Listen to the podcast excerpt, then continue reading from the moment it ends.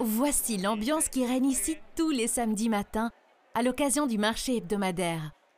Tout un événement qui explique la vie commerciale et culturelle qui caractérise Tolosa aujourd'hui. Le marché existe depuis le XIIIe siècle.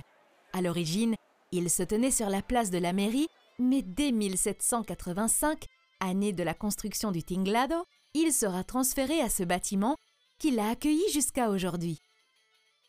Le choix de son emplacement n'est pas un hasard. Il se trouve entre les deux voies de circulation les plus importantes du XVIIIe siècle, le chemin royal de Castille et celui qui conduisait à la Navarre par le pont qui enjambe le fleuve. Le marché était une halte obligée pour le troc.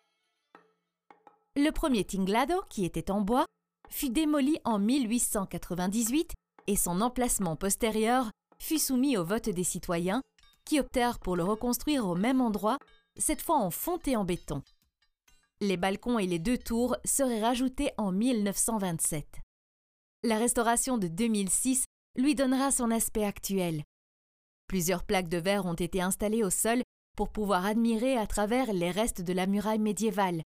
Une muraille qui donne son nom à ce tinglado en basque, terca autrement dit, clôture cassée.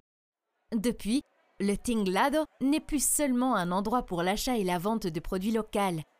Il est aussi un lieu pour le savourer, car plusieurs fois par an, il se transforme en une immense salle à manger lors de la célébration des fêtes du haricot sec, de la dorade ou de la chuleta, dénommée aragui actuellement. Vous imaginez les grilles, les arômes, l'ambiance?